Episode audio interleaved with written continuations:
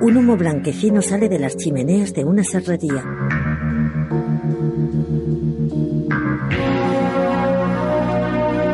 En su interior, una afiladora automatizada perfila los dientes de una gran hoja de sierra circular.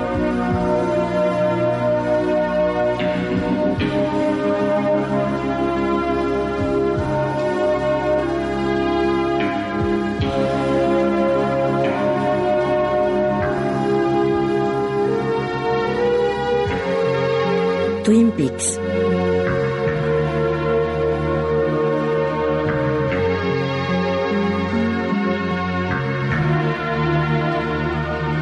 Protagonizado por Kyle MacLachlan y Michael Onkin.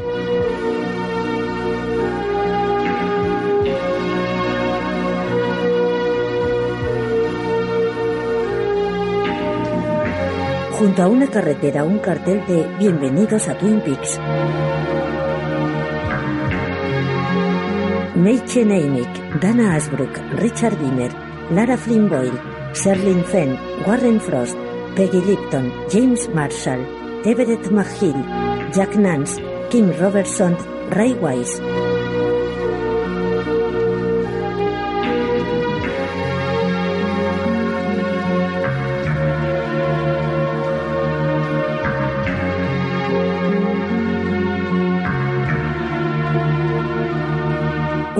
Cascada cae por una presa. Joan Chen es Jocelyn Packard. Russ Tamblyn, Eric Dari, Mary Jo Teisanel, Harry Gould, Michael Horst, Grace Sebrisky.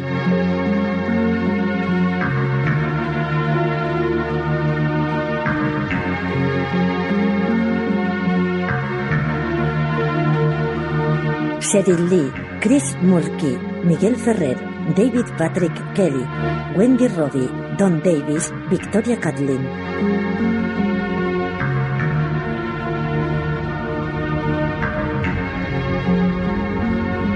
Música Angelo Badalamenti. Editor Dwayne Dunham. Producción Harley Payton. Supervisor de producción Greg Finberg. Creado y escrito por Mark Frost y David Lynch. Dirigido por David Lynch. De noche, en el Gran Hotel del Norte, Cooper está tendido en el suelo de su habitación boca arriba. Tiene tres balazos en el abdomen. Agente Cooper. ¿Me escucha? Soy Andy. El teléfono está descolgado. Agente Cooper, soy Andy. Cooper sigue inconsciente. ¿Puede oírme? Agente Cooper. La puerta está abierta. Un camarero se acerca a la habitación del agente, ve a Cooper y entra con tranquilidad. Servicio de habitaciones. Con gesto dolorido, Cooper abre y cierra los ojos mientras traga saliva. El camarero se acerca. Tiene unos 70 años, es alto, delgado, está calvo y lleva bigote. Tiene una bandeja con un vaso de leche en las manos. ¿Pero qué hace en el suelo? Sin apenas fuerzas, Cooper mueve el cuello y mira al camarero, que lo observa con curiosidad. Su vaso de leche. El camarero sonríe. Agente Cooper. Cooper coge fuerzas y mueve los labios. Quiere dejarla sobre la mesilla. Y llame usted a un médico. Claro. ¿Se encuentra bien? ¿Puede oírme? Agente Cooper. Agente Cooper. El camarero mira el teléfono. Agente Cooper, soy Andy. ¿Me escucha? Se extraña. ¿Está usted bien? Coge el auricular. Cooper. Agente Cooper. Que soy Andy. ¿Puede oírme? Andy. Cuelga el teléfono. Observa el teléfono, luego se aparta, se moja los labios con saliva y mira a Cooper. Tenía el teléfono descolgado. Cooper sigue tendido en el suelo, mira al camarero. ¿Qué dice? Le he colgado el teléfono. Ya ha llamado al doctor. Confuso, el camarero cierra y abre los ojos con fuerza. Ve- Un médico. Se queda boquiabierto. El teléfono. Se lo he colgado. Cooper sonríe. Gracias. El camarero sonríe y asiente. De nada. No hay de qué, señor. Se acerca a la mesa del teléfono. Con parsimonia, coge un bolígrafo y un recibo de la mesa. Se agacha, le pone el bolígrafo a Cooper en la mano izquierda y le acerca el recibo. Desde el suelo, todavía tumbado boca arriba, Cooper lee el recibo. Luego mira al camarero. Está aquí incluida la propina. Eh, sí, señor. Cooper firma el recibo. Tiene una mancha de sangre en el abdomen. Satisfecho, el camarero coge el bolígrafo, se incorpora, mira el recibo y sonríe. Gracias. Muy amable. Cooper le sonríe sin abrir los ojos. El camarero mira hacia la bandeja, se pone serio y mira a Cooper. Si no se toma pronto la leche, se le va a enfriar. Sí, sí. El camarero sonríe. Lentamente y con el recibo en la mano, camina hacia la puerta de la habitación. Se para cerca de la salida y se gira. He oído hablar mucho de usted. Casi sin fuerzas, Cooper asiente. El camarero sonríe y levanta un pulgar. Semi-inconsciente, Cooper sonríe. El camarero le guiña un ojo, da media vuelta y a paso lento se aleja. Cooper, incapaz de moverse, mira al techo.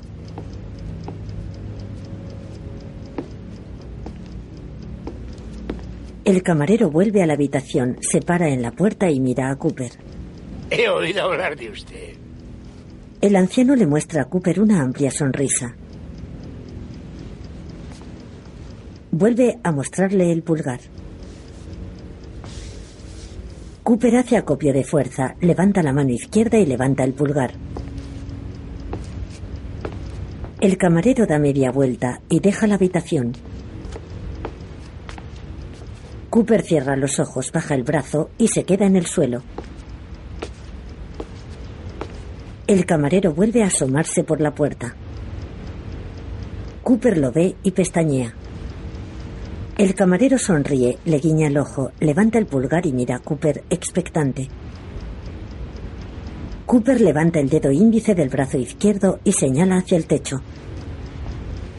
Entusiasmado el camarero asiente, vuelve a guiñarle el ojo y se aleja de la habitación. Agotado, Cooper baja el brazo y cierra los ojos. Un hombre gigante se materializa delante del cuerpo de Cooper.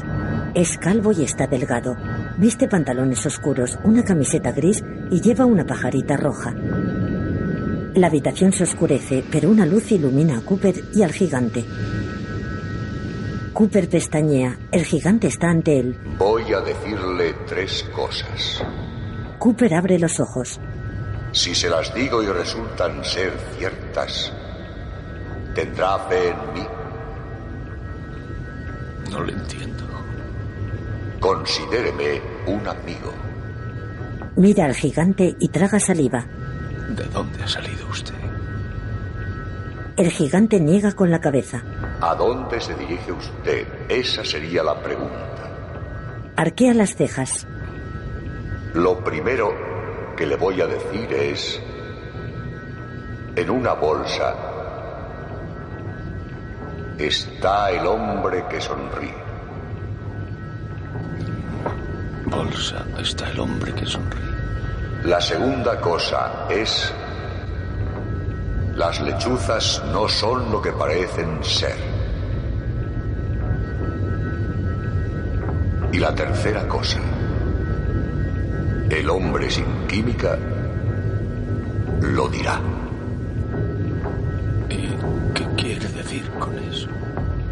Es todo cuanto se me ha permitido decir. Deme su anillo. Se lo devolveré cuando compruebe que las tres cosas son ciertas. Cooper levanta la mano izquierda. Con cuidado el gigante se agacha y le coge la mano. Poco a poco saca el anillo de la gente del dedo meñique. Guarda el anillo y le mira. Cooper permanece con los ojos cerrados. Nosotros queremos ayudarle.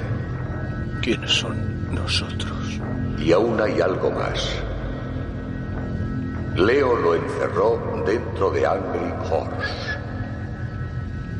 En casa de Leo hay una pista. El agente abre los ojos. El gigante observa la herida de bala. Usted precisa de atención médica urgente.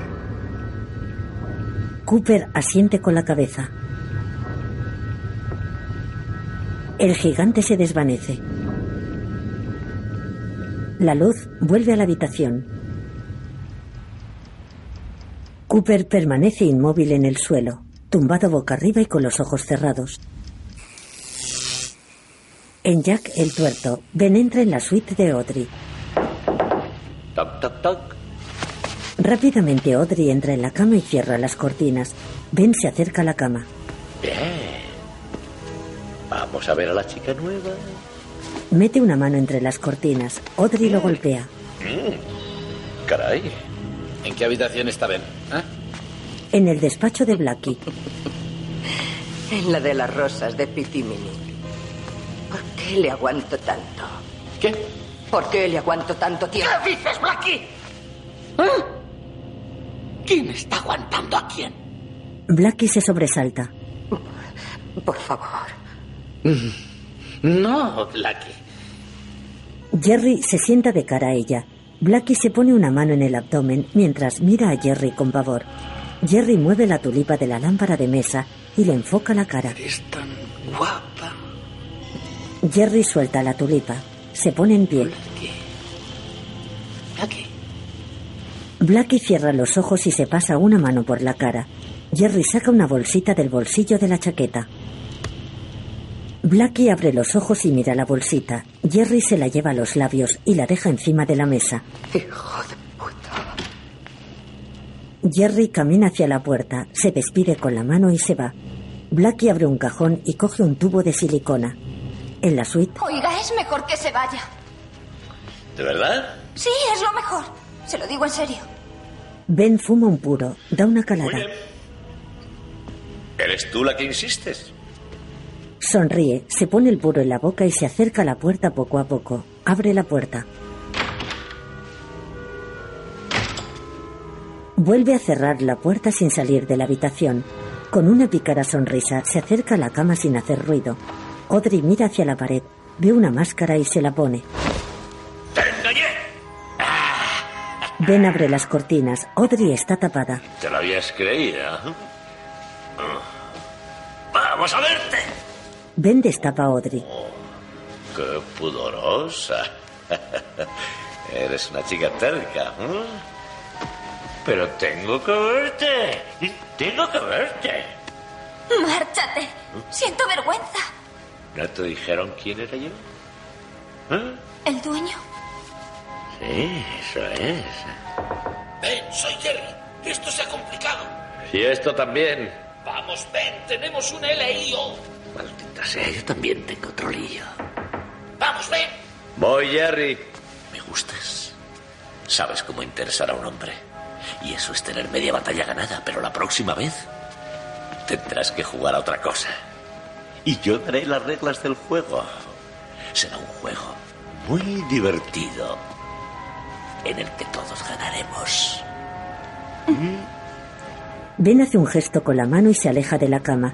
Audrey sigue ocultando su rostro bajo la máscara. Ben se palpa la americana, abre la puerta de la habitación y se va. Con cuidado, Audrey comprueba que Ben se ha ido. Baja la máscara y mira al vacío pensativa. Nerviosa coge aire mientras reprime el llanto. En el Gran Hotel del Norte, Cooper continúa tumbado boca arriba en su habitación. El agente despierta y abre los ojos. Diane. Mi grabadora está sobre la mesa. Esta vez no estoy en condiciones de cogerla. Y tengo la esperanza de que nadie haya advertido que tenía pulsada la tecla de registro. Estoy tumbado en el suelo de mi habitación. Me han disparado. Tengo dolores y he perdido bastante sangre. Por suerte anoche me puse el chaleco antibalas según está ordenado para cuando se va a una misión sin estar cubierto. Sin embargo, tuve que levantármelo un poco porque debajo tenía una garrapata. Pone gesto dolorido y traga saliva. Si puede imaginarse el impacto en el pecho de tres bolas de billar lanzadas desde unos dos metros y medio, se dará cuenta de la sensación que tengo. Ahora sé que el que te peguen un tiro no es tan terrible como yo pensaba. Lo importante es sacarte el miedo del cuerpo. Sonríe. Es lo mismo que cualquier otra situación en la vida. Si se puede pensar en ello sin miedo, no es tan terrible. Abre los ojos y mira al techo. Poco a poco incorpora la cabeza y se mira las manos. Se toca el dedo meñique de la mano izquierda. Oh Dios. Y mi anillo. Cierra los ojos y vuelve a apoyar la cabeza en el suelo. Extiende los brazos y los pone en el suelo. En momentos así te da por pensar en las cosas de las que te arrepientes o que echas de menos. A mí en general me hubiera gustado tratar a la gente con más atención y respeto. Me hubiera gustado mucho subir a una montaña. Bueno, no muy alta. Sentarme allí en la hierba, tan fresquito, y sentir el sol en mi cara. Y resolver el caso del rapto del hijo de Lindbergh. Y me hubiera gustado muchísimo hacer el amor con una hermosa mujer por la que siento gran afecto. Y no necesito decir cuánto me hubiera gustado ir al Tíbet. Espero que les devuelvan su país y que el Dalai Lama pueda regresar. Eso me gustaría muchísimo. Ah. Después de todo, esto es una interesante experiencia. Harry, Andy y Hawk llegan a la habitación de Cooper. Él los ve y sonríe aliviado. Ya están aquí. Más tarde, en el hospital, Cooper abre los ojos. Harry, Lucy y Will lo observan. Me picaba la piel. Y tuve que subirme el chaleco. Una garrapata me estaba picando. Tres balas. Tres trozos de metal seguidos. Eso lo explica todo. Will le muestra una bala. Vaya manera de matar garrapatas. Hay una garrapata muerta pegada a la bala. ¿Pudo fijarse en el que le disparó? Cooper gira el cuello lentamente y mira a Harry. Tenía tapada la cara. S solo fue un flash. Niega con la cabeza. Harry suspira. Lucy. Debes poner al agente Cooper al día. Lucy abre su libreta. Dispararon a Leo Johnson. Jack Renault fue estrangulado. La serrería incendiada. Sel y Pete medio asfixiados. Cacerenillos y desaparecidas. Nadine está en coma por ingestión de medicamentos. ¿Y yo cuánto tiempo llevo aquí? Son las 7.45 de la mañana. No hemos tenido una noche tan movida desde el incendio del Club Elks en el 59. Harry, necesitamos una orden. Hay que registrar la casa de Leo Johnson. No hace falta. A Leo le dispararon en su propio domicilio. El agente Brennan lo encontró allí. Harry, Lucy y Will se miran entre ellos. Cooper se incorpora. Aún no puede moverse. Doctor, cuando la voluntad actúa se hace extraordinariamente rápida la recuperación de las fuerzas. Cooper levanta la mano e intenta bajar de la cama lentamente. Tiene el abdomen vendado. Solo necesito un par de horas para vestirme. A las afueras de Twin Peaks, algunos de los restos calcinados de la serrería Packard echan humo. En el hospital, Sally ve la televisión tumbada en una cama. Estoy en estos momentos ante lo que hasta hace poco era gran almacén de madera de la serrería Packard, destruida en un incendio que el Departamento de Investigación considera rodeado de misteriosas circunstancias. Algunos agentes de policía me han confirmado que si bien la rapidez en que se propagaron las llamas no es extraña, dado que los materiales almacenados posibilitan enormemente la combustión, sí es chocante que el foco... En el pasillo. Cooper, como médico tengo que oponerme a lo que hace. Está bien, doctor, yo asumo el riesgo. Tiene dos costillas rotas y los cartílagos hechos puré y aún puede haber más cosas. Cooper se detiene. ¿A quién llevan ahí? Ve un cuerpo en una bolsa. A Jack Reno. En una bolsa un hombre que sonríe. Los sanitarios se llevan a Jack. ¿Y qué hay aquí para sonreír? Lucy baja la cabeza con tristeza.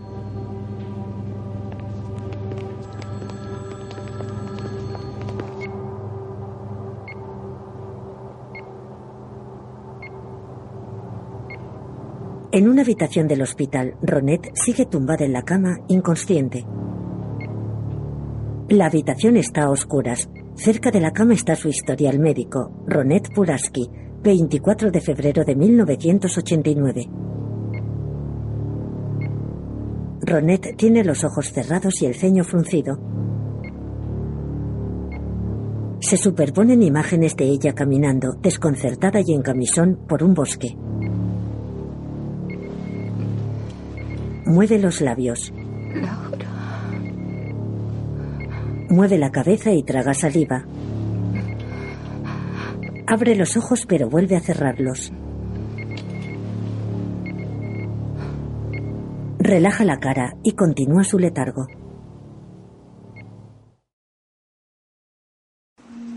Más tarde, un cúmulo de nubes grises planea sobre la casa de los Palmer. En el comedor, Madeleine observa fijamente la alfombra. Está sentada en el sofá y tiene una taza en las manos. A su lado, Sara está sentada en un sillón. ¿Pienses en vez? ¿Qué? Madeleine sigue mirando la alfombra. Que si eches de menos a tu madre. Despega los ojos del suelo y mira a Sara. Tía Sara. Sí. Anoche soñé una cosa muy rara. Sara se sorprende. ¿Sobre qué?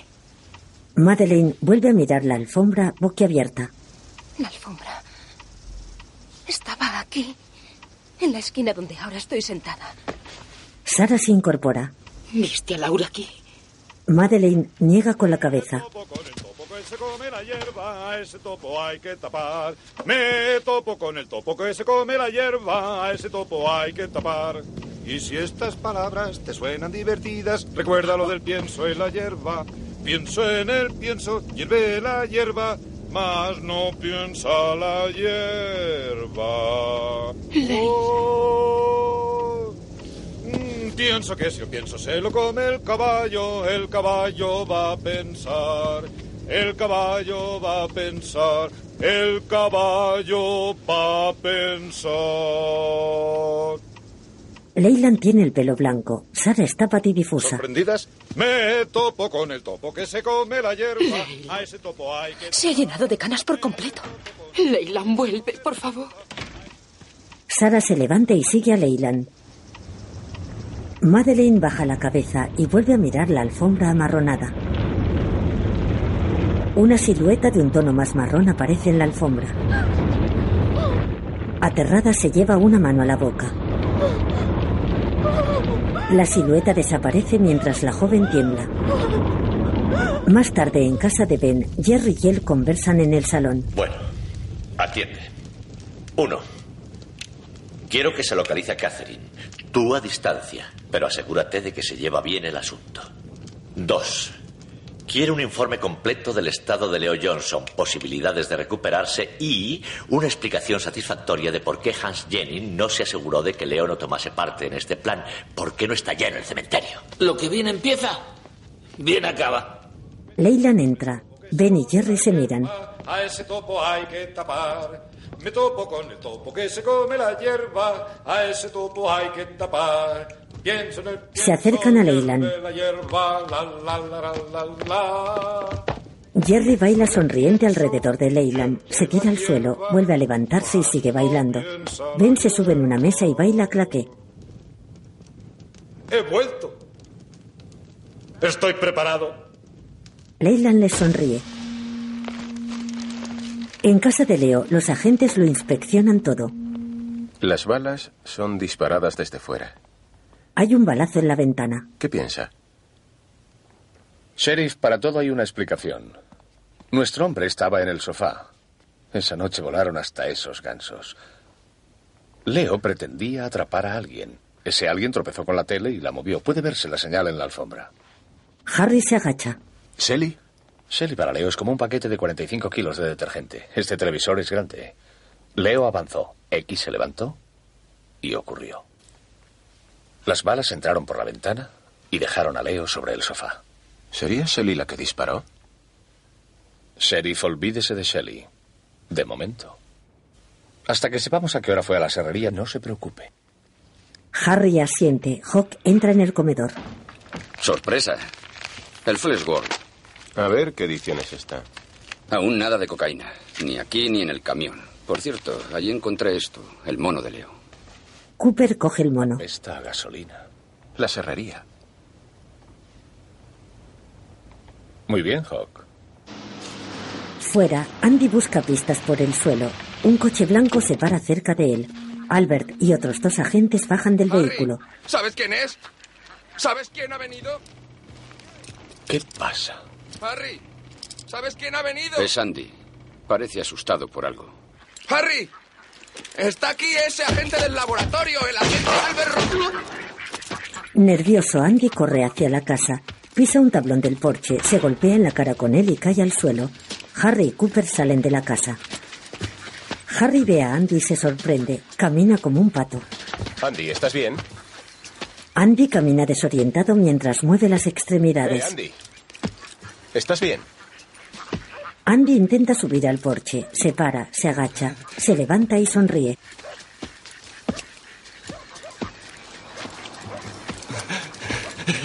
Andy intenta caminar hacia adelante, se pone serio.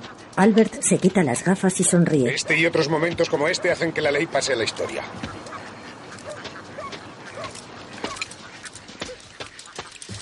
Andy no consigue subir al porche, mira al frente con gesto desconcertado y retrocede unos pasos. Harry se acerca al porche. Debajo de la tabla que ha levantado Andy hay una bota y una bolsa. Eh, Albert, Albert se pone serio. tiene más razón de lo que se imagina. Cooper coge la bota. Una bota de la marca circular. Y bastante cocaína. Vuelve a dejar la bota en su sitio, junto a la bolsa de cocaína. Andy, Andy sigue desorientado. buen trabajo. Sonriente, Andy niega con la cabeza. Cooper levanta el dedo pulgar.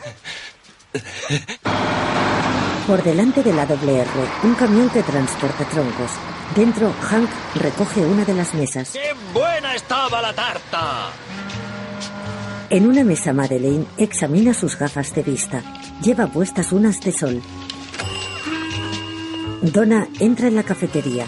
Lleva medias, una falda negra, una blusa azul y un elegante chaquetón oscuro. Donna se sienta frente a Madeleine y se quita el chaquetón. Las gafas de Laura que tú querías, Donna. Madeleine se quita las gafas de sol. Gracias. Se las entrega a Donna. Donna las coge, las observa y se las pone.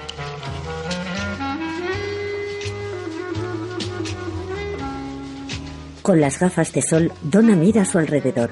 Madeleine la observa. En el rostro de Donna se dibuja una sonrisa. Mira hacia Madeleine y se quita las gafas. Gracias. Las deja sobre la mesa. Madeleine se pone las gafas de vista. Donna.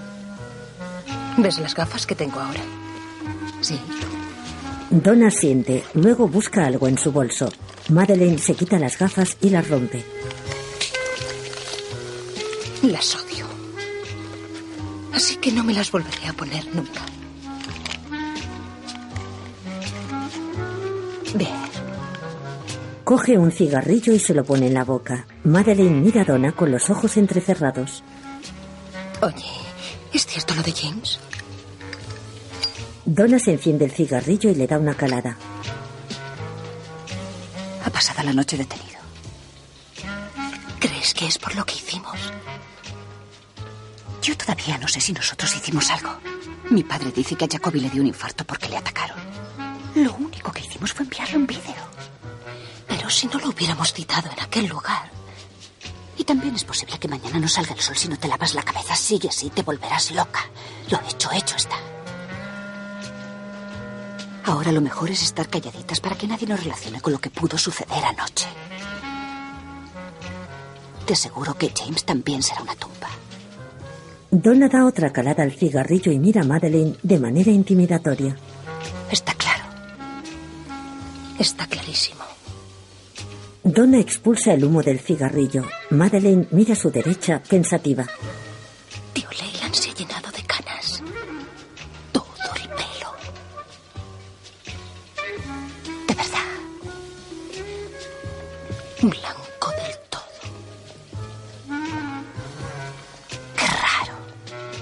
Norma se acerca a la mesa con un sobre. Donna, esto es para ti. Lo enviaron ayer a la doble R. Deja el sobre sobre la mesa. Gracias, Norma. Sonríe y se va. Donna examina el sobre y lo abre.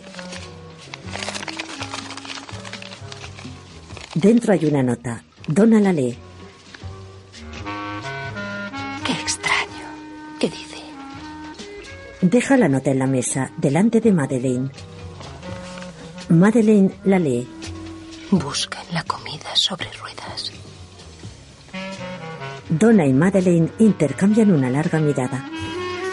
En otra mesa, la mujer del leño mastica un chicle mientras mira hacia adelante.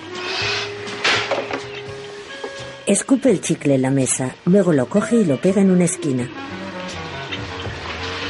Coge una taza y echa un trago. Deja la taza en la mesa y se mete otro chicle en la boca. La lluvia cae sobre la comisaría de Twin Peaks. Dentro, Albert le cambia las vendas a Cooper. ¿Cómo podría explicárselo, Cooper? Disparan a un agente del FBI y envían a otro a investigar. Y como yo trabajo con el laboratorio de Seattle y estoy familiarizado con el caso, ¿le duele? Sí.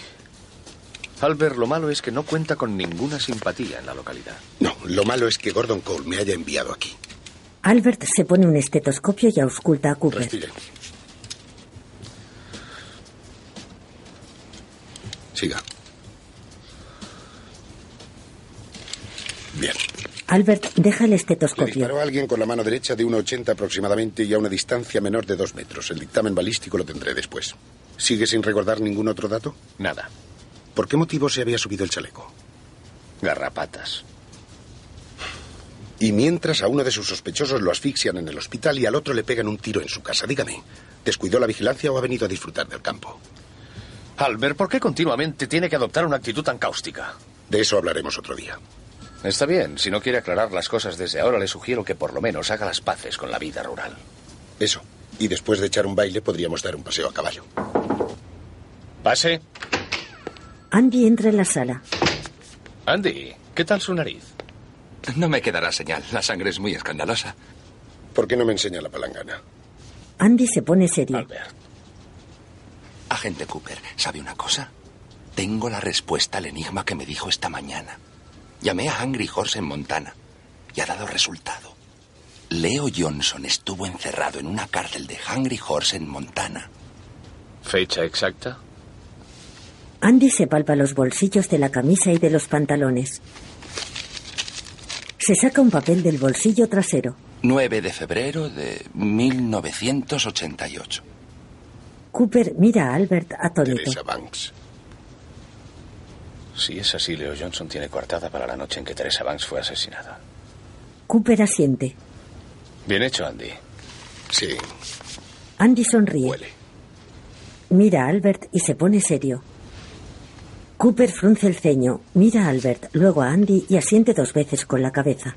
En la recepción, Lucy corrige unos documentos. Gerard entra en la comisaría. Viste pantalón y camisa negros y lleva una gran maleta en la mano. Entra en la recepción y mira a Lucy. Disculpe, Lucy alza la ¿el vista. sheriff Truman? Sí, pero está ocupado ahora mismo. ¿Le puedo servir yo? Estoy citado con él en persona.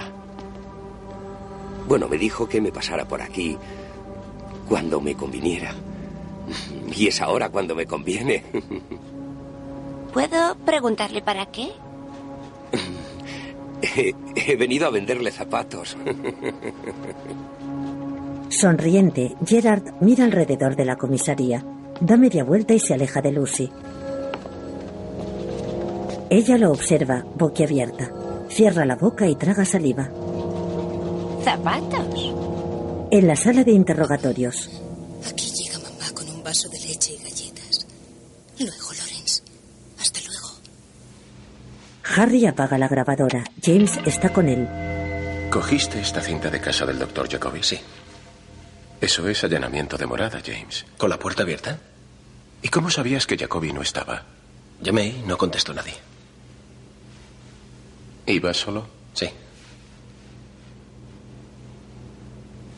Bien.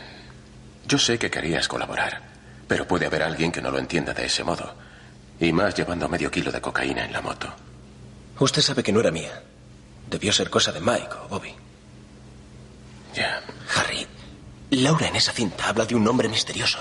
Con un Corvette rojo. Leo Johnson. Yo no creo que fuera Leo, y tampoco Jack Reno. ¿Por qué lo dices? Se me ocurrió anoche pensando en la cinta, cuando dice, este hombre puede encender mi fuego. Recuerdo una noche, cuando empezamos a salir. Ella estaba aún metida en la droga. Estábamos en el bosque y ella empezó a recitar esas palabras una y otra vez sobre el fuego. Y de pronto dijo, ¿te gustaría jugar con fuego, jovencito? ¿Te gustaría jugar con Bob? ¿Te gustaría jugar con Bob?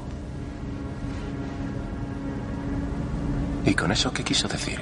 No lo sé. Laura decía muchas cosas raras. La mitad del tiempo parecía estar ausente. De esto sí me acuerdo. Harry asiente. Cooper y Hawk entran en la sala de interrogatorios. James, te voy a hablar claro. Sé que tú tienes el collar con la otra mitad del corazón de Laura Palmer. Dámelo. Lo quiero. Cooper extiende la mano. ¿Cómo? James se levanta. Sí, estaba en la consulta de Jacoby. Le entrega el colgante a Cooper. Harry se pone en pie. Metido en un coco. ¿En un coco? Hawk, llévese a James a su celda.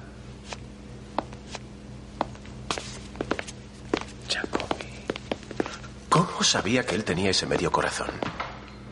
Laura y James estaban enamorados. Era fácil pensar que él tuviese la otra mitad, pero de tenerla, él nos la habría entregado para ayudarnos a descubrir todo esto. Y se me ocurrió una cosa. Algo o alguien le había metido miedo. No nos la entregaría voluntariamente. Jacoby. No tenía ni idea de que él tuviera que ver algo con esto. Cooper mira el colgante. A veces solo es cuestión de suerte. En la recepción, Lucy escribe en un documento. Donna entra en la comisaría. Está fumando un cigarrillo y lleva puestas las gafas de sol. Se para y mira al frente con actitud altiva. Lucy se asoma por la ventanilla, la ve y se sorprende. ¿Donna? Hola, Lucy. Con gesto arrogante da una calada al cigarrillo. Vengo a ver a. Lucy se queda asombrada. En su celda, James está tumbado boca arriba en una litera. Se levanta y se acerca a los barrotes de la celda. Hawk abre la puerta del calabozo y deja pasar a Donna. Donna se acerca a James. Caray. Se acerca a los barrotes. ¿Cómo estás? ¿Les has dicho algo? Hasta ahora nadie ha preguntado. Donna da una calada al cigarrillo. Donna, ¿desde cuándo fumas? Exhala el humo de manera seductora. Solo fumo de vez en cuando. Me alivia cuando estoy tensa. ¿Y desde cuándo estás tensa? Desde que empecé a fumar. ¿Les has dicho algo tú? No, nada de ti ni de Madeleine. ¿Creen ellos que Leo mató a Laura? No sé lo que creen. ¿Cómo está Madeleine? Donna abre la boca y mira fijamente a James. Está bien. Ella no dirá nada. Da otra calada al cigarrillo. Lo tira al suelo.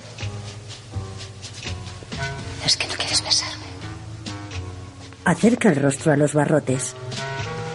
Se besan en los labios. Donna le pone la mano en la nuca, pero James se pone tenso. Dejan de besarse. ¿Qué te ocurre? A mí nada. Donna le quita la mano de la nuca, se coge a los barrotes y echa el cuerpo hacia atrás. James la observa. ¿O es que no te gusta que te ame como? James tiene los labios sellados. Sal pronto, James. Don acerca el rostro a los barrotes. Acerca la boca a una mano de James y le muerde el dedo índice con dulzura. Da media vuelta y se va.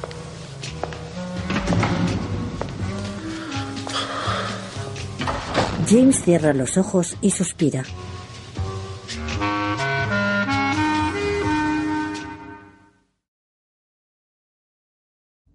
En la comisaría, Cooper y Andy entran en la sala de reuniones. Lucy. Andy. Hay varias cajas en la mesa.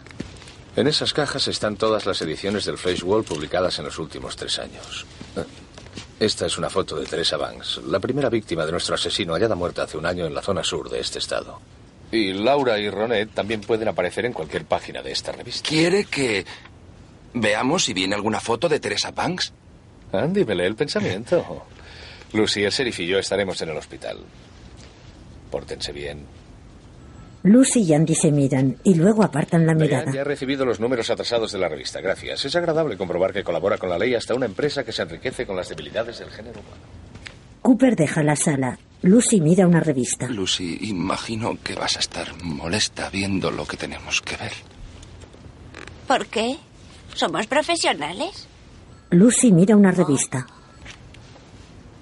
El todoterreno de los agentes se para delante del hospital. Dentro Will examina a Jacoby. Toma solo lo que debe tomar. Solamente lo que le receto. Preocupado, Will le toca la frente. Bueno, creo que también ha tomado algo de comida. Dios, podría ser eso. Jacoby se extraña. Mira la bandeja de comida. Hay purés de diferentes tonos de verde y naranja. Luego vuelve a mirar a Will. Harry y Cooper se acercan a ellos. Agente Cooper, ¿por qué no le cuenta al psiquiatra lo que les ha pasado a sus costillas y a sus cartílagos? Will y la enfermera se van. Cooper y Harry se acercan a la cama. Vaya, vaya, vaya. Cooper se sienta. ¿Qué le ha pasado? No vengo a verle como médico ni a que me haga ninguno de sus trucos psicológicos. Quiero que nos diga cómo entró en posesión de esto o tendré que arrestarle por dificultar el trabajo de la justicia. El agente le muestra el colgante. Jacoby lo coge y lo examina. Verá, ya les dije que la noche siguiente a morir Laura seguía un hombre en un Corvette. Leo Johnson. Exacto. Hasta que se me escapó en alguna curva, cerca del atajo a la serrería. Y allí, mientras estaba maldiciendo la potencia de mi coche, vi pasar una moto, seguida de un coche de policía. También ustedes los perdieron. Yo, en cambio, sí los vi. Entraron en el bosque y seguí tras ellos a pie. James y Donna. Sí. Estuvieron charlando algún tiempo, pero yo no les entendía. Solo recuerdo que hacía mucho frío entre los árboles. Antes de irse, enterraron algo en la tierra debajo de una piedra. De noche en el bosque, James y Donna entierran el colgante de Laura. Sabía que no estaba bien, pero decidí guardarlo como recuerdo. Un guante marrón coge el colgante de debajo de la roca. Era de Laura, ¿sabe? El collar con medio corazón. Una imagen muy suya. Laura vivía una doble vida, doble personalidad. Cuando ellos... La última vez que la vi, me dio la impresión de que había llegado a una especie de paz. De paz consigo misma. Ahora pienso que le ocurría lo que les ocurre a los que deciden acabar con su vida. ¿Quiere decir que Laura deseaba morir? Doctor, Laura Palmer no murió por suicidio. No, no. Pero tal vez ella dejó que la mataran.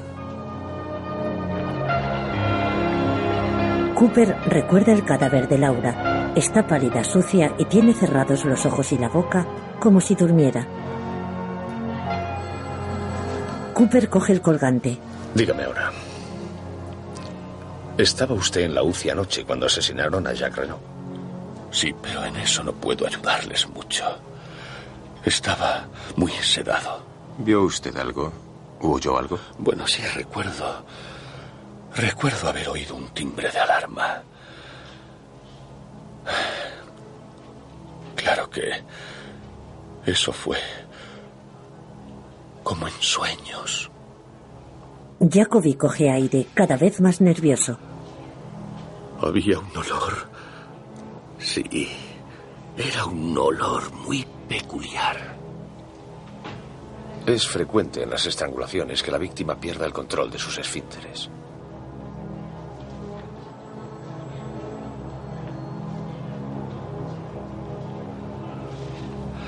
No. No, no, no era eso. Era un olor como... de aceite. Perplejo, Cooper echa el cuerpo hacia atrás. Algo así como aceite de coche. En otra planta, Bobby entra en una habitación. Doctora Ribay, la esperan en maternidad. Doctora Ribay, la esperan en maternidad. Camina poco a poco. Mira hacia una mesa y ve una bandeja de comida. Se acerca a la bandeja, huele los purés y pone cara de asco. Aparta la bandeja, se acerca a la cama y se saca unas flores de la chaqueta. Sally está tumbada en la cama, dormida. Hola, bella durmiente. Sally abre los ojos.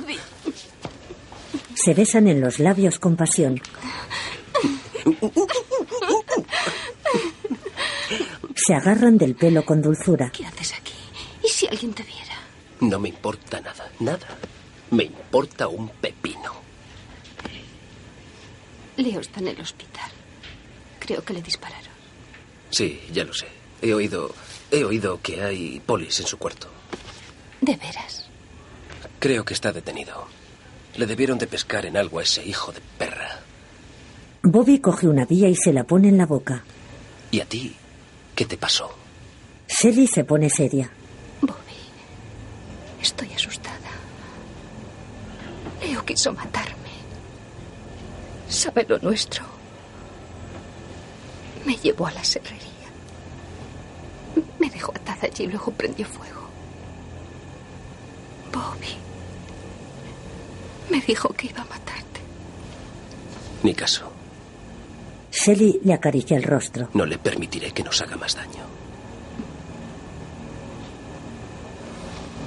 ¿Tú estás bien ya?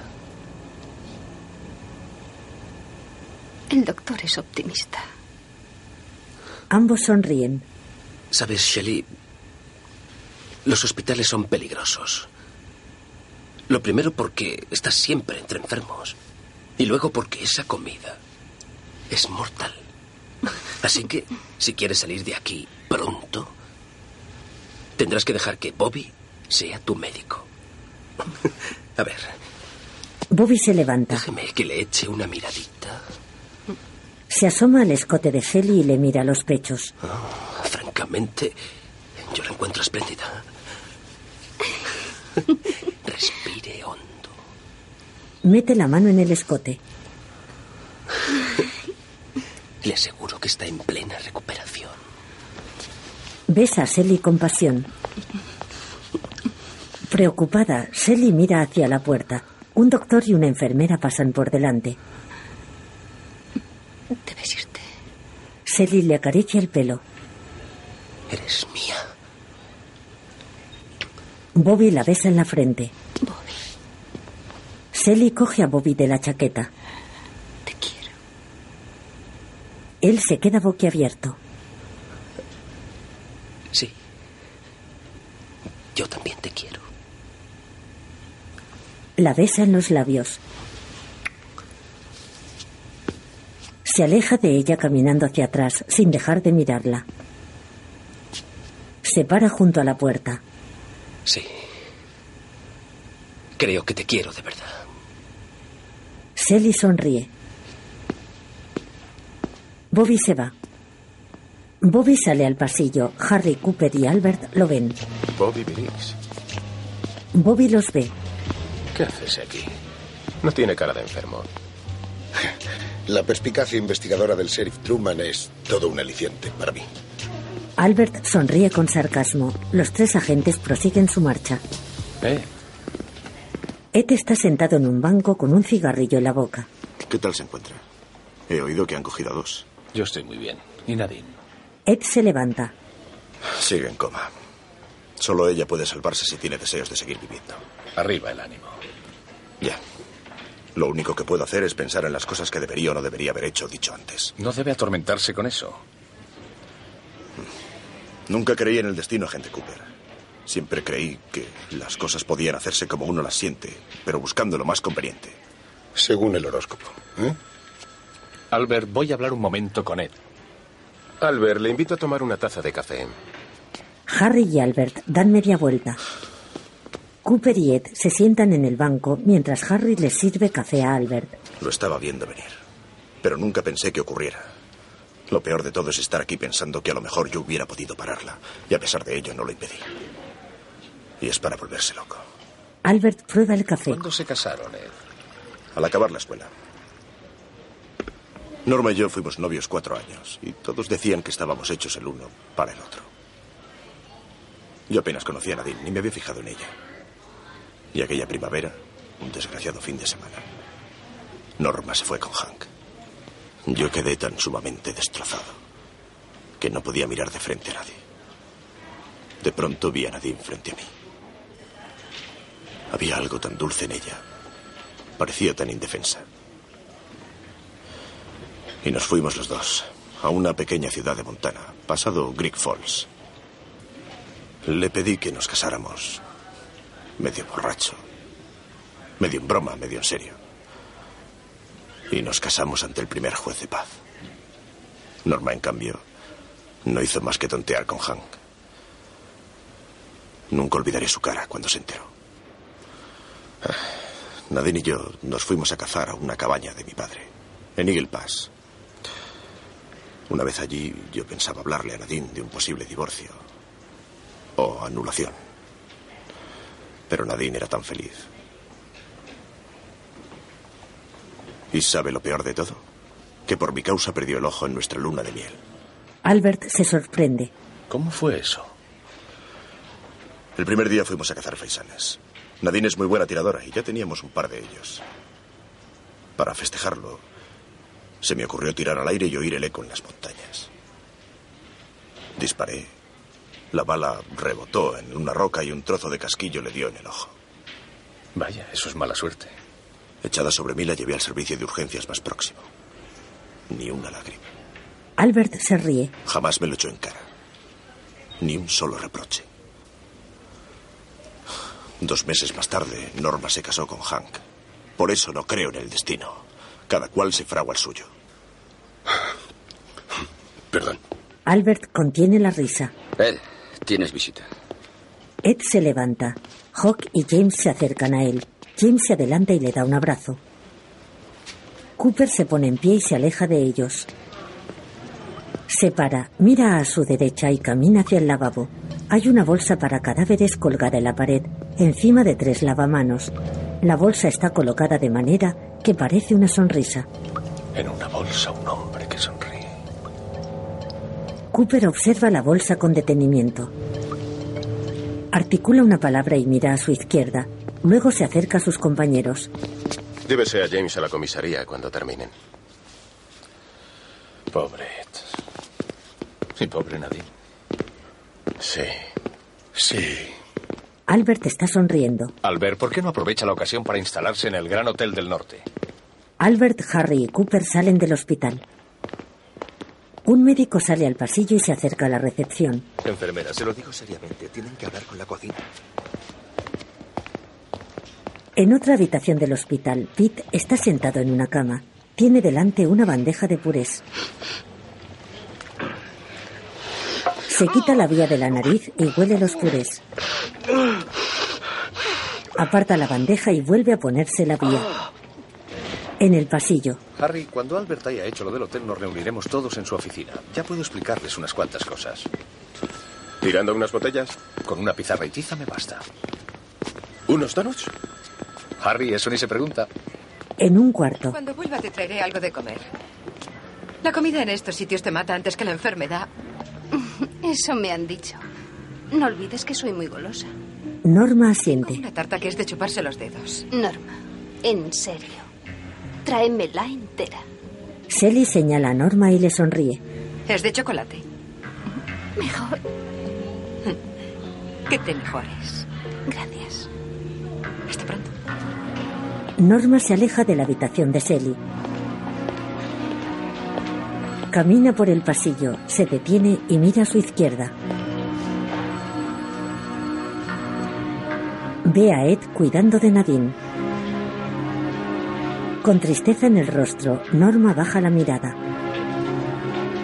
Ed acaricia la mano de su esposa que sigue en coma. Norma se da la vuelta y se va. Ed sigue acariciando la mano de su mujer sin quitarle los ojos de encima. Más tarde, Bobby entra en la doble R. Está fumando un cigarrillo, se quita la chaqueta de cuero, se sienta en la barra y echa el humo por la boca. Hace un gesto con las manos y da una calada al cigarrillo. Hijo, Bobby ve a su padre Garland. Está sentado en una mesa. ¿quieres sentarte conmigo? Apaga el cigarrillo en un cenicero. Coge la chaqueta, se levanta y se acerca a la mesa de su padre. Se recuesta en el sillón y mira a Garland con el ceño fruncido. ¿Qué tal la escuela? hoy? Bobby arquea las cejas. ¿La escuela? Bien. Garland come un trozo de tarta. ¿Qué tal tu trabajo? El trabajo. Bien. Echa un trago de una taza. Bobby se incorpora, mira a Garland con los ojos entristecidos. Oye, ¿Sí? ¿qué es lo que haces tú exactamente? Bobby se queda boquiabierto. Garland mastica otro trozo de tarta. ¿Te apetece un poco de tarta? Hoy está especialmente deliciosa. Mm, Sobre todo esta de fresas. Deliciosa. Gracias. Sonríe, se relame y se limpia la boca con una servilleta. Bobby. ¿Puedo confiarte una cosa? Sí, claro. Es una visión que he tenido esta noche. Yo las distingo de los sueños porque proceden de cosas que te ocurren durante el día y registra el subconsciente. Ha sido una visión tan clara como un arroyo de la sierra, una visión de la mente a la mente, sí. En mi visión, yo estaba en la terraza de una gran casa, palacete o algo de fantásticas proporciones. Había algo que emanaba de aquellos radiantes, eh, brillantes y fantásticos mármoles. Yo conocía aquel lugar. La verdad era que había nacido allí. Pero me había marchado. Y regresaba a reunirme con los mejores recuerdos de mi ser.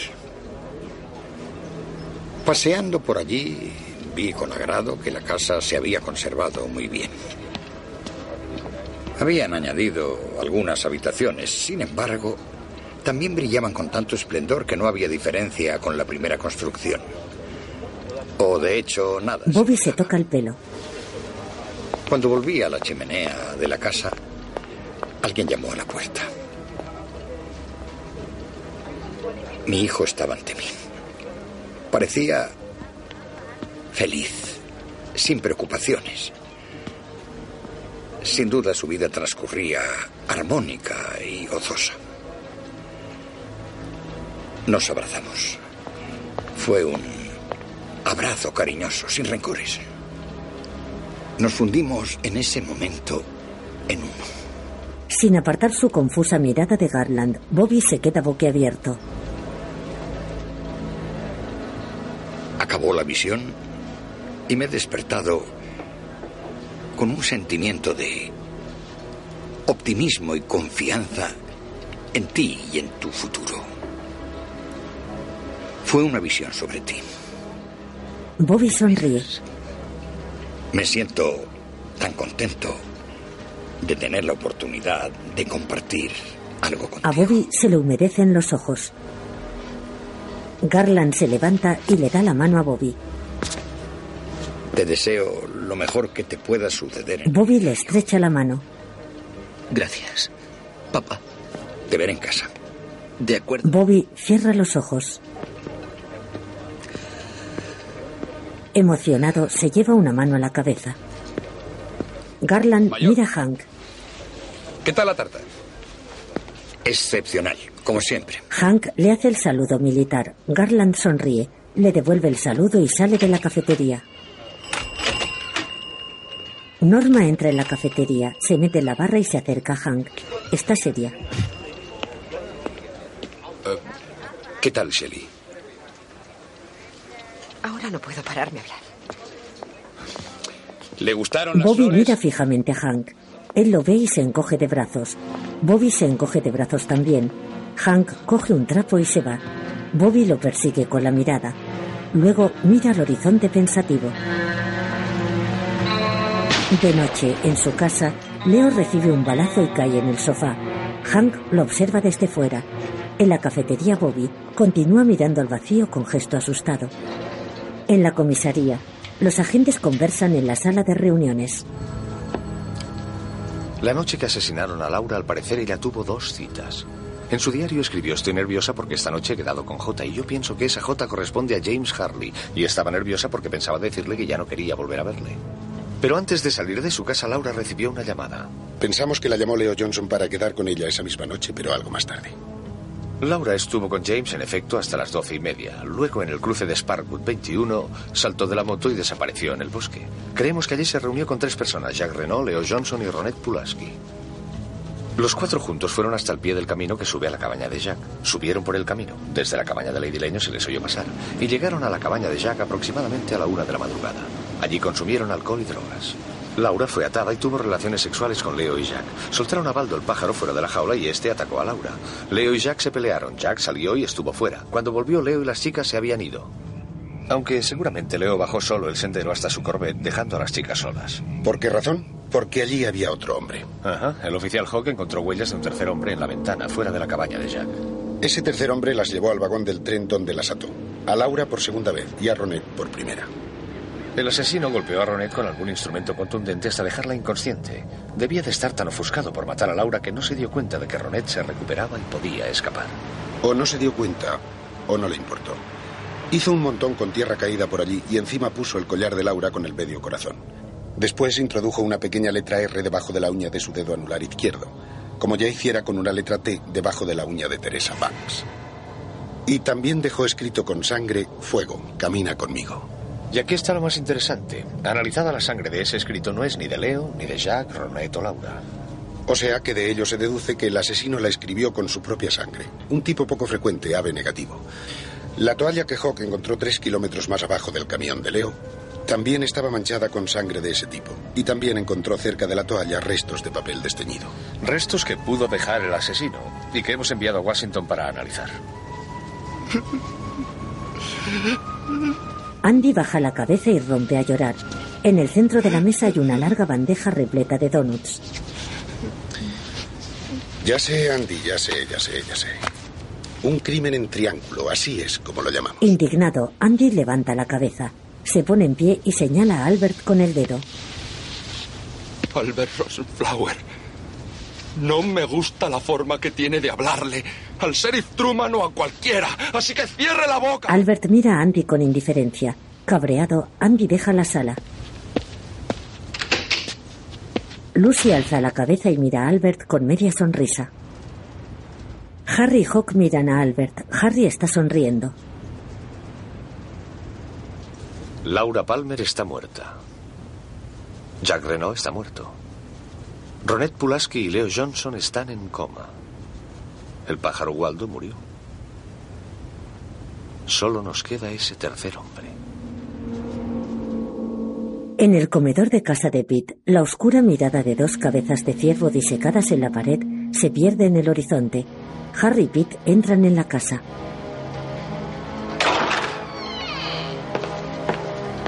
Cierro la puerta. Harry cierra la puerta. Sí, por favor, o nos quedaremos helados. Le agradezco que se haya dado un paseo hasta aquí, Harry. Pero hombre, charlar con usted siempre es agradable.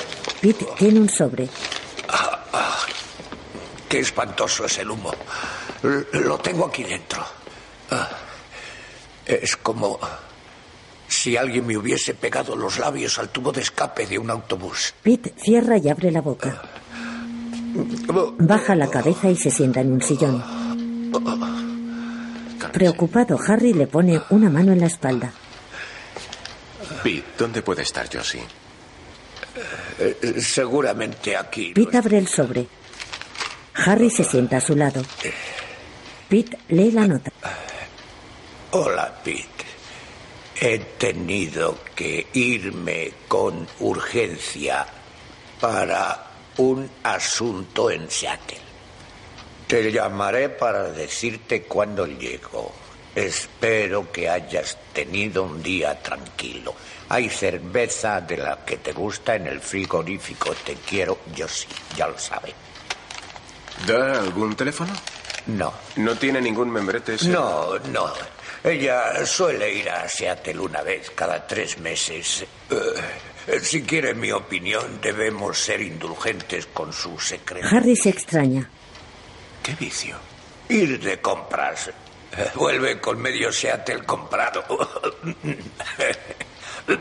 Pete tiene una arcada y se lleva una mano a la boca. Harry lo mira fijamente, luego suspira. Pete.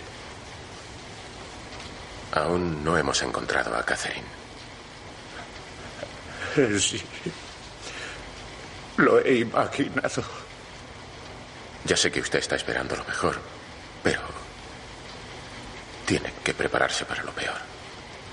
Oh. Dios. Siempre pensé que yo sería el primero en desaparecer.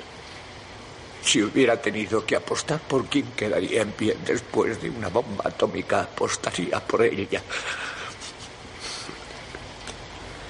Sí, era una tigresa, ¿verdad? No se puede explicar con palabras. Era el mismísimo infierno vivir con ella. Un infierno. Pero en tantos años también hubo un poco de cielo. De eso estoy convencido. Me va a llevar tiempo acostumbrarme a otra cosa. Imagino que sí. Con los ojos llorosos, Pete baja la cabeza. Que Dios acoja su miserable alma. Yo la quería. Harry le pone una mano en el hombro mientras Pete llora desconsolado. Harry se levanta y coge el teléfono. Blue Pine Lodge Señora Josie Packard, por favor. no está en este momento. ¿Usted sabe cuándo volverá? Está fuera de la ciudad. ¿Quién la En el hotel, el hombre cuelga el teléfono. Tiene unos 40 años, es asiático y moreno. mira el reloj y descuelga el teléfono. Quiero hacer una llamada internacional. ¿Cómo? Ben y Jerry bajan del ascensor. O sea, que yo lo había comido, pero no me di cuenta de lo bueno que era. Y después lo leí en una revista francesa. Y lo que hacen es quitarle la cabeza y meterle una especie de relleno hecho con copos de avena, nueces, mantequilla y especias. Después lo envuelven en un papel y lo cierran soldando las puntas con eh, azúcar glass. Es de lo mejor que yo he probado. Debe ser increíble. Ay, Es de chupar. Caminan por el hall. ¿Has visto a Audrey hoy? No, no la he visto. En una sala del hotel, Hank está de pie frente a una chimenea. Ben y Jerry entran en la sala. Hank se gira. Han Jennings. Jerry Benjamin Horn. Cierran la puerta. Ben se pone un puro en la boca y da una calada. Ben y Jerry se acercan a Hank. ¿Dónde está Josie? Se marchó anoche. Caminan alrededor de Hank. Era lo previsto. Quería poner distancia entre ella y el olor del humo. Eso suena a estrategia. Siguiente asunto. Leo Johnson. Está en coma. Con lesión cerebral. Con Leo nadie está seguro. ¿Por qué no ha muerto? Le metí de frente una del 44. No me arriesgué a entrar. Había vigilancia. Tuve que escapar de dos patrullas. ¿Te vio alguien? Nadie. Leo estaba cortando leña. ¿Cortando leña dentro de la casa? Ya conoces a Leo. Un momento. ¿Cortando leña dentro de la casa? Sí, o no lo conoces.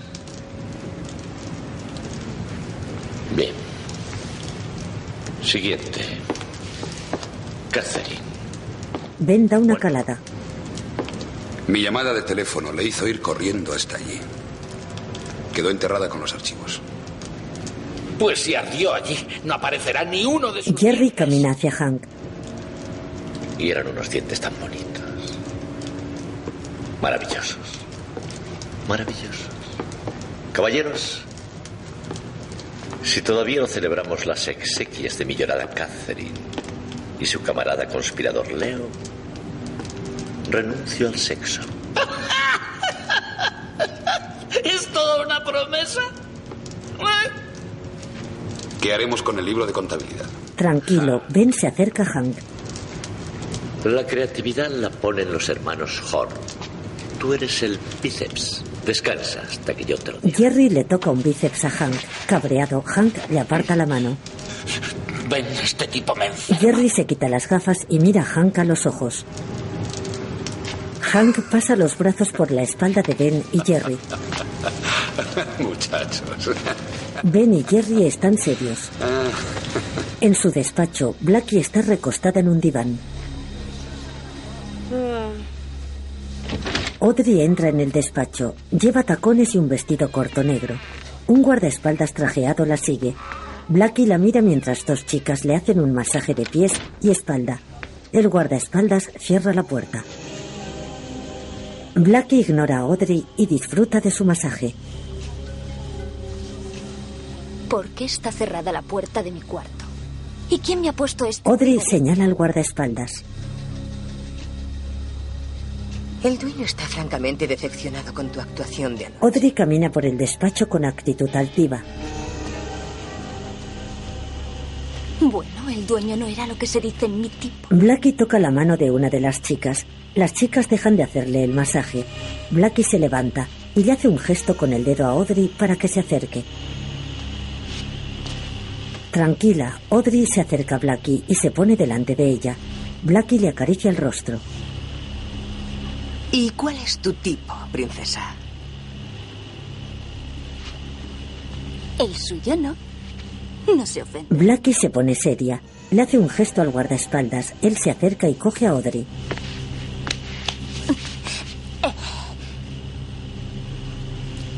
Pongamos las cosas claras entre las dos, princesa. De acuerdo. No quiero volver a oír ninguna queja más de ti. Si trabajas para mí, todo el mundo será tu tío. Blackie coge a Audrey de la barbilla y la mira a los ojos. Audrey intenta apartar la cara, pero Blackie se lo impide. Las dos se miran con aversión. De noche, en su habitación, Donna habla por teléfono.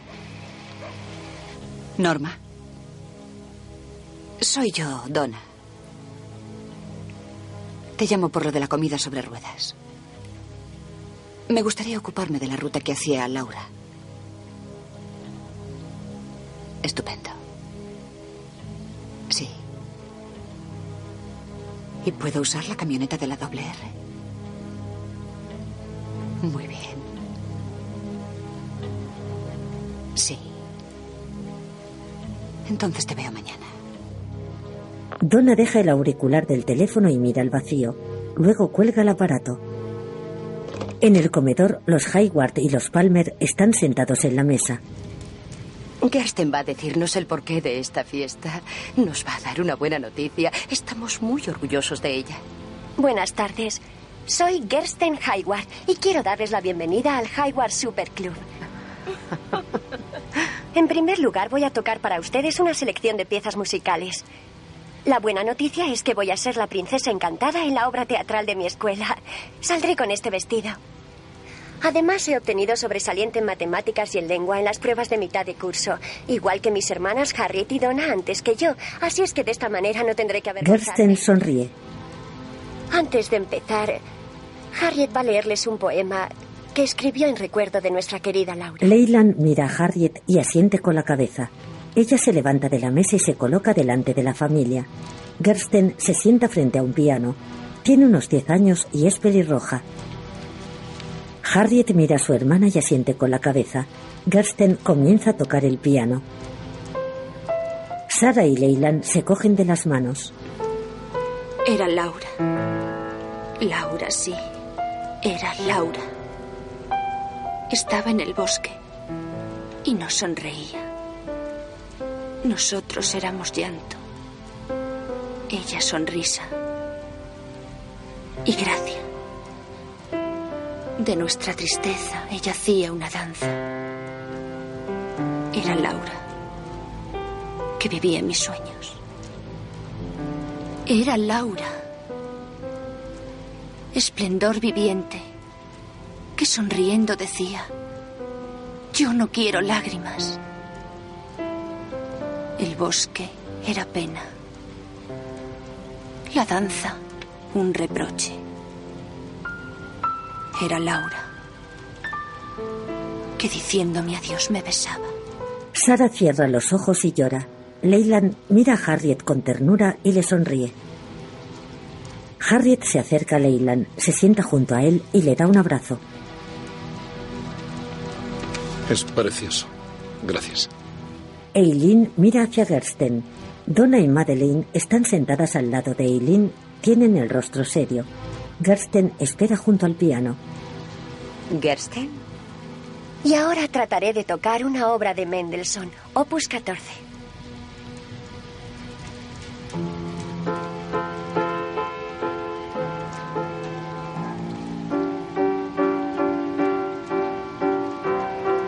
Las dos familias observan a la joven tocar.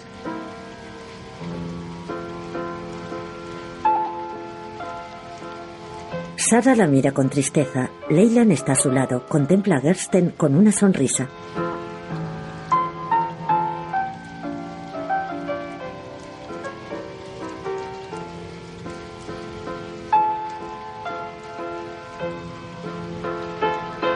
Más tarde los Hayward y los Palmer cenan en la mesa. Donna le susurra a Madeleine al oído. Ya tengo la Donna sonríe, se aparta de Madeleine y sigue comiendo. ¿Cansado? Bill sonríe. Me siento como si hubiera estado operando todo el día en un campo de batalla. En la facultad aprendimos a vivir durmiendo tan solo tres horas. Lo de anoche fue terrible. Sí, y además unos 150 hombres han quedado sin trabajo. Un incendio desastroso. Me imagino que ahora al menos esto servirá para que Ben Horn pueda llevar adelante sus grandes planes. Como abogado suyo y tuyo, no debo hacer. Will asiente. Como médico tuyo, dime, ¿qué le ha ocurrido a tu pelo? Que es extraño, ¿eh? Cuando me levanté esta mañana me miré al espejo y estaba así. Se me ha puesto así en una noche. Bueno, si pensamos en lo que has tenido No me que gracia pasar. verme. Sentí que, de alguna manera, había doblado la esquina. Todo ha sido una especie de locura, pero no creáis que ha sido tan terrible. Es como si. si me hubiera quitado un peso del corazón. Tal vez sea así. Tal vez sea así. Tal vez sea así. Dios mío, tengo muchas ganas de cantar. Hombre, eso es bueno. No, en serio, quiero cantar una canción. Entusiasmado, Leyland se levanta. Sara intenta detenerlo. Vamos todos. Get happy. ¿Mm? Get happy. Leyland se acerca a Gersten. Forget your troubles and just get happy. You gotta pack all your cares away. Sing hallelujah, come on, get happy. Get ready for the judgment day. The sun is shining, come on, get happy. The Lord is waiting to take your hand. Sing hallelujah, come on, get happy. We're going to that promised land. We're heading across the river, wash your sins away in the tide. It's oh so peaceful on the other side. Forget your troubles, come on, get happy. You better chase all your cares away. Sing hallelujah, come on, get happy. Get ready for the judgment day. Sing hallelujah, come on, get happy. Sing hallelujah, come on, get happy. Get ready for the judgment day. Sing hallelujah, come on, get happy. Get ready for the judgment Agotado, Leyland deja de cantar y se desploma en el suelo. Dona mi maletín. Donna sale corriendo del comedor. Will se acerca a él. ¿Es grave, papá? No, no parece nada. Le pasa un frasco por la nariz. Leyland se incorpora. Mira a su familia y sonríe. Dios mío. Qué feliz soy. Soy feliz. Sara se lleva una mano a la cabeza. En el hotel, Cooper está tumbado en la cama. Diane, son las 11.55 de la noche. Aproximadamente 19 horas después del incidente de los tiros que casi me obligan a tener que abandonar esta tierra antes de lo previsto. Estoy muy cansado. El hombre no puede trabajar bien si no se concede un mínimo tiempo de descanso. Según los resultados habidos en experiencias con los soldados americanos durante la guerra de Corea, el no dormir implica un billete de ida hacia una psicosis temporal. Y yo solo duermo cuando me fríen a tiros. Como anoche, Diane, tirado por el suelo sin saber si iba a vivir o a morir. Ah, por cierto, soñé con un gigante en mi habitación. Pero esa es otra historia que le contaré otro día. Soy yo, Dale, habitación 315 del Gran Hotel del Norte. Cooper apaga la grabadora y la deja en la mesita de noche.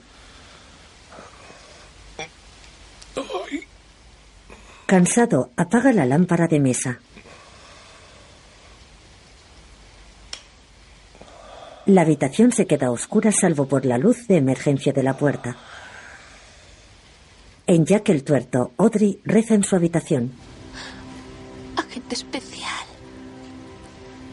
Agente especial. Agente especial. Audrey está tumbada boca arriba. Abre los ojos y mira al techo. Agente especial está ahí. Le dejé una nota, no la ha visto. Se la pasé por debajo de la puerta. Tiene que haberla En el hotel, Cooper duerme. La nota de Audrey está debajo de la cama. Estoy despierta en Jack el tuerto. Para ser sincera, creo que estoy algo mal de la cabeza. No obstante, soy consciente de... Verá, quiero ayudarle en sus investigaciones, aunque sé que tendré que aguantar situaciones aún más peligrosas si quiero seguir adelante con esto. Sin embargo, aún no tengo experiencia, ¿se acuerda? Necesito a alguien que me guíe. Ya sé que hay una conexión entre los almacenes Honk y Jack el tuerto, y esa conexión es mi padre que es el dueño de todo. Una bola gorda y calva que dirige la sección de perfumería le proporciona a las chicas. Mañana intentaré averiguar si también pasaron por aquí Laura y Ronet.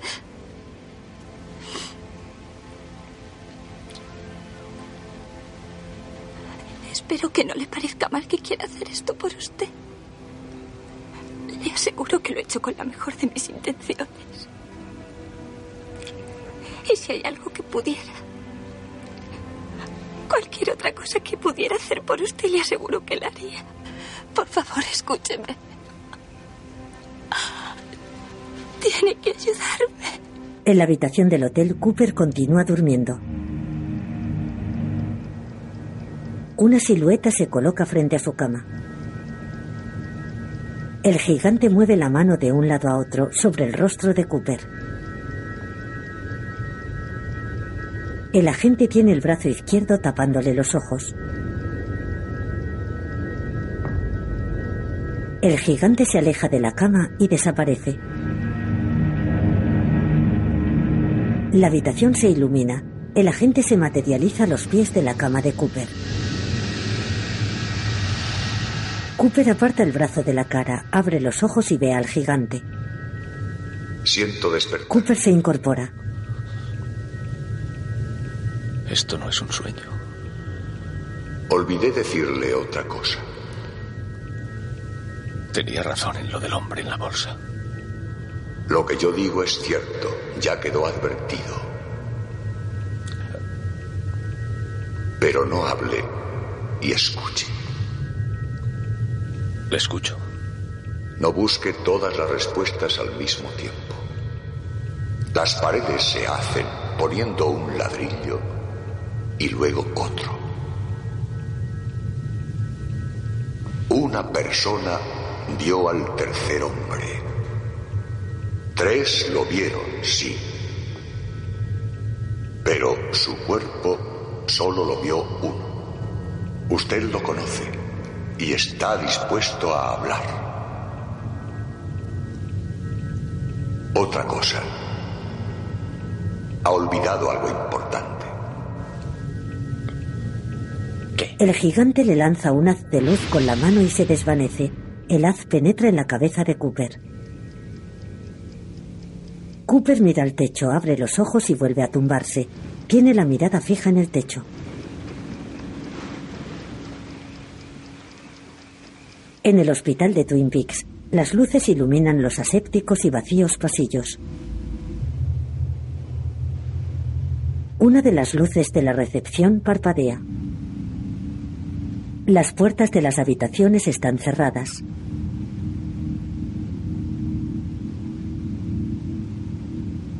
En su habitación, Ronet permanece tumbada en la cama boca arriba con los ojos cerrados.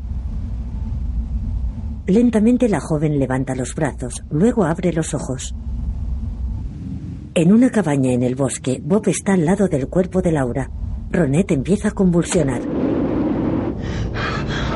Fuera de la cabaña estalla un haz de luz. Bob se levanta y corre por un pasillo. Laura grita desesperada. Tiene una mancha en un diente. Fuera de sí, Bob golpea a Laura con una piedra. En su habitación, Ronet convulsiona violentamente. Malherida, Laura mira a Bob. Ronet sacude la cabeza de un lado a otro. El cuerpo sin vida de Laura está en el suelo. Lleva puesto un corsé.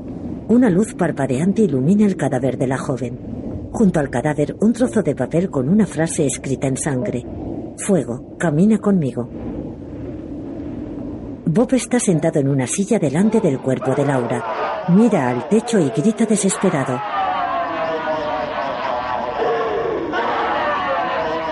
Productores ejecutivos Mark Frost y David Lynch. Dedicado a la memoria de Kevin Young Jr. En casa de los Hayward, Gersten toca el piano. Editor ejecutivo Robert Engels, coproductor Robert Simon, productor asociado Phil Neal, director de fotografía Frank Byers, diseño de producción Richard Hoover, Editor asociado Brian Verdan. Director artístico Okowita.